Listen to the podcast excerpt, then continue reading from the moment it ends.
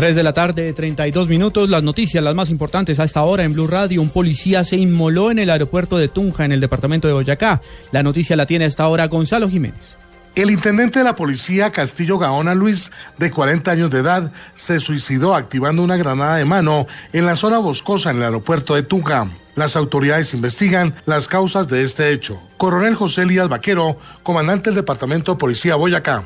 Esta persona es un policía explosivos de la siguiente departamento, con 19 años de servicio, casado, con dos hijos, y pues lamentablemente se suicida activo. Lo único que se sabe es que la SIGIN estaba investigando la venta de algunos explosivos encontrados en Bogotá y al parecer estos elementos de uso privativo de las fuerzas militares y de la policía fueron vendidos en la ciudad de Tunja. Desde la capital del departamento de Boyacá, Gonzalo Jiménez, Blue Radio.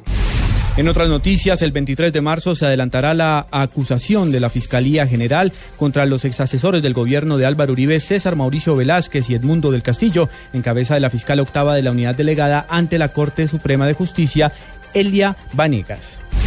Al 15 de enero de 2016, 6 millones de dólares fue la inversión colombiana en el exterior. Cabe recordar que durante todo el año 2015 se devolvieron 738 millones de dólares de recursos de nacionales en el extranjero.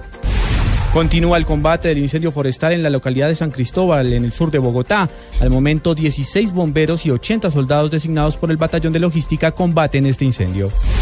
Y en información internacional, mucha atención, se acaba de presentar un fuerte movimiento telúrico en Chile, en la región de Valle, 5.3 grados en la escala abierta de Richter. Por el momento no se reportan daños ni personas afectadas. Además, en otro campo de la información internacional, en Brasil, la Fiscalía de Sao Paulo emitió una orden para que el expresidente Luis Ignacio Lula da Silva testifique el próximo 17 de febrero para aclarar por qué un apartamento supuestamente de su propiedad no fue declarado como patrimonio, lo que constituye un delito de blanqueo de dinero en el presunto escándalo por corrupción de la firma Odebrecht.